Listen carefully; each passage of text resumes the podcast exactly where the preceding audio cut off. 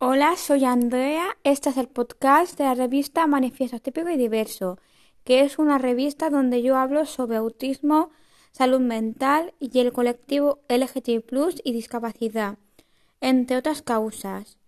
Hoy es 15 de febrero y es el Día Internacional del Síndrome de Angelman. El síndrome de Angelman es un trastorno genético, causa retraso en el desarrollo, problemas del habla y equilibrio, discapacidad intelectual y a veces convulsiones. Las personas con síndrome de Angelman suelen sonreír y reír frecuentemente y tienen personalidades felices y excitables. Los retrasos en el, desarrollo que, empiezan entre los 6 y 12 meses suelen ser los primeros signos del síndrome de Angelman. Las convulsiones pueden comenzar entre los 2 y 3 años.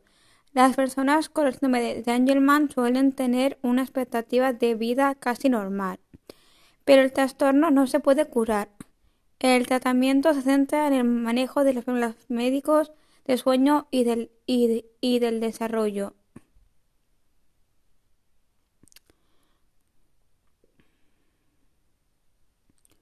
El tratamiento no cura para el síndrome de Angelman no se centra en dirigir el tratamiento a genes específicos. Actualmente el tratamiento se centra en controlar los problemas médicos y desarrollo. Según los signos y síntomas, el tratamiento del síndrome de Angelman puede comprender lo siguiente: medicamentos anticonvulsivos para controlar las convulsiones, fisioterapia para ayudar con los problemas de caminar y moverse, terapia de comunicación, que pueden comprender, que puede comprender el lenguaje de señas y comunicación mediante imágenes. Terapia conductual para ayudar a superar la hiperactividad y los periodos de atención cortos para colaborar con el desarrollo. Los, signos y síntomas del síndrome de Angelman incluyen lo siguiente. Retraso en desarrollo, incluso no gatear ni balbucear a los 6 a 12 meses.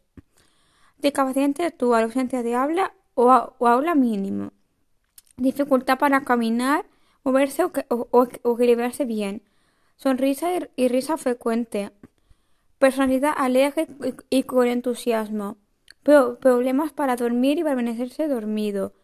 Las personas que tienen el síndrome de Angelman también pueden mostrar las siguientes características. Convulsiones que generalmente comienzan entre los 2 y 6 años de edad. No, perdón, tres años de edad.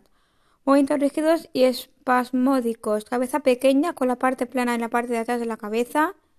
Interposición lingual. Pelo, piel y ojos de color claro, como arte inusual. Como leteo de manos y brazos levantados al caminar. Problemas de sueño. Causas. El síndrome de Angelman es un trastorno genético.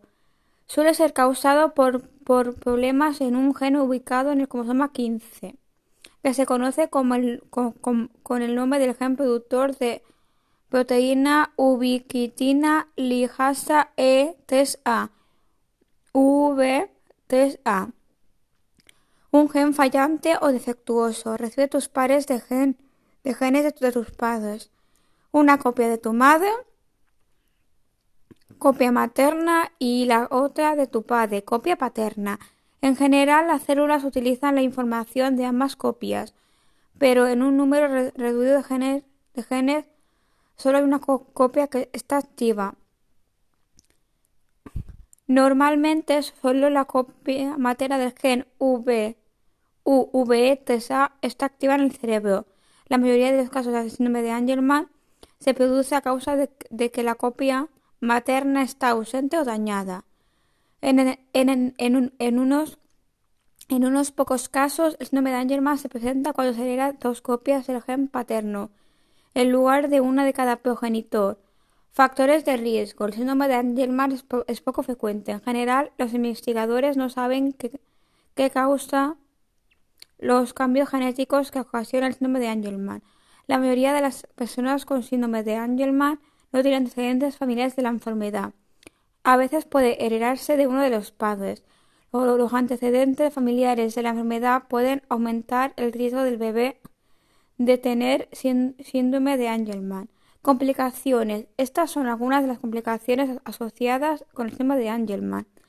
Dificultad para alimentarse.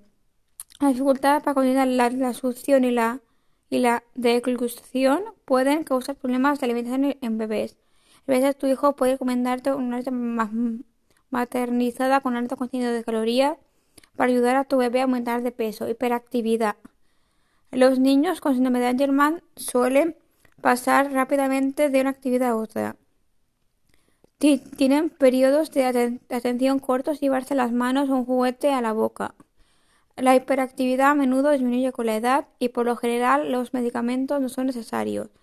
trastornos del sueño. Las personas con de Angelman a menudo tienen patrones de sueño y vigilia normales.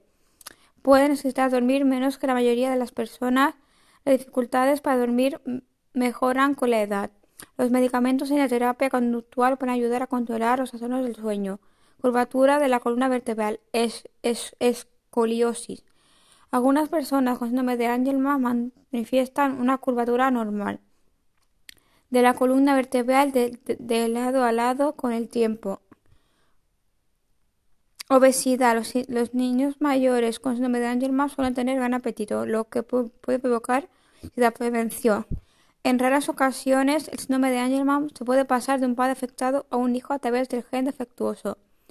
Si te preocupan los antecedentes familiares del síndrome de Angelman o si tienes un hijo con este trastorno, considera hablar con un médico o con un consejero genético para que te ayude a planificar tu futuros embarazos. Y una cosa que os quiero decir, yo no soy médico ni nada de eso, así que, así que por favor no os autodiagnostiquéis. Si es, el leer sobre el síndrome de Angelman os habéis identificado, os habéis identificado a alguien, pues, pues, pues, pues pedid ayuda y buscad algo, pero nunca se autodiagnostique nadie. En la descripción os dejaré el, el eh, os dejaré enlaces que hablan sobre el síndrome de Angelman y nos vemos en el próximo capítulo que es el 17 de febrero al, eh, al 23 semana de la visibilidad del espectro romántico. Adiós y gracias por escucharme.